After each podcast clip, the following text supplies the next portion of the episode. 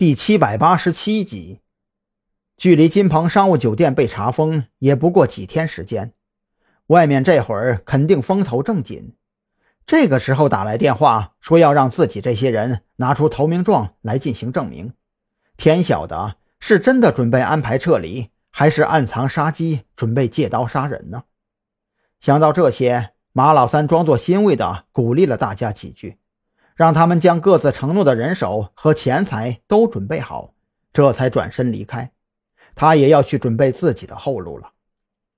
马老三走后，其他人纷纷开始打电话给各自的心腹，将可能用得上的人手和资金全都悄悄地运送到了附近藏好。忙完这些之后，他们再次冷静下来，不由得感到一阵阵的心慌意乱。你说三哥这话是真是假呀？我怎么觉得咱们这么做有点顶风作案的意思啊？那个女人率先想到了什么，她也没有太过声张，只是拍了拍距离自己最近的男人，低声伏在他耳边，开口说道：“管那么多干啥？他马老三跟咱们在一起待着，咱们要是出事了，他能跑得了？现在大家是一根绳上的蚂蚱。”谁掉了链子，大家都得死。男人恶狠狠地瞥了他一眼，我警告你啊，别以为咱俩有那么几次关系，你就准备拖我下水。女人面色一滞，心里暗骂这个蠢货，脸上却是讪笑着开口说道：“哎呦，我这不是为你好吗？你要是这么说，我也放心了。”见那个男人被自己搪塞了过去。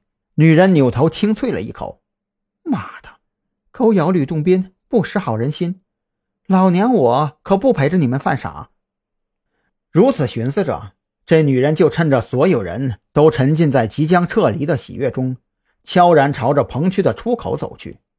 她准备施展点手段，看看能不能从门口把风的那几位口中掏出点实话来。就在这些人各自为政、乱成一团的档口上。张扬已经开车抵达了渔政码头，将车子熄火之后，张扬掏出手机看了一眼时间，这会儿已经是八点十九分，距离约好的八点半还有十一分钟，索性就从车上下来，缓步走到一边，找了根长凳坐下。也不知道是心理作用，还是最近海上风浪较大，张扬总觉得渔政码头边上的渔船比上一次来的时候多了许多。这些渔船随着海面起起伏伏，像张扬这样独自一个人坐在长凳上，抽着闷烟，吹着海风，看着时而波光粼粼、时而浪潮涌动的海面，还真是别有一番风味。你来的挺早啊！黑狼的声音忽然响起，张扬缓缓扭头，这才发现，这货不知道什么时候竟然站在了自己的身后。你来的也不晚呢，张扬心中骇然，脸上却没有露出丝毫怯懦，坦然地站起身，朝他伸出右手。卢小一，都到这个份上了，面具戴着还有意义吗？你以为我戴着面具就是为了遮掩面容？黑狼也不介意张扬直接戳破了自己的身份。之前张扬调查的时候，他已经有所察觉。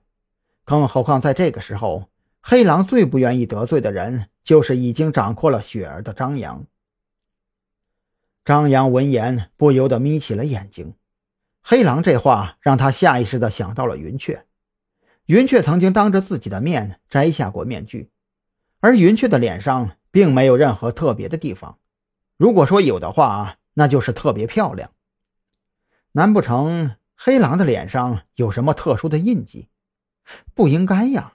如果自己没有记错的话，卢子良当年在学校当校医，脸上并没有什么特殊之处。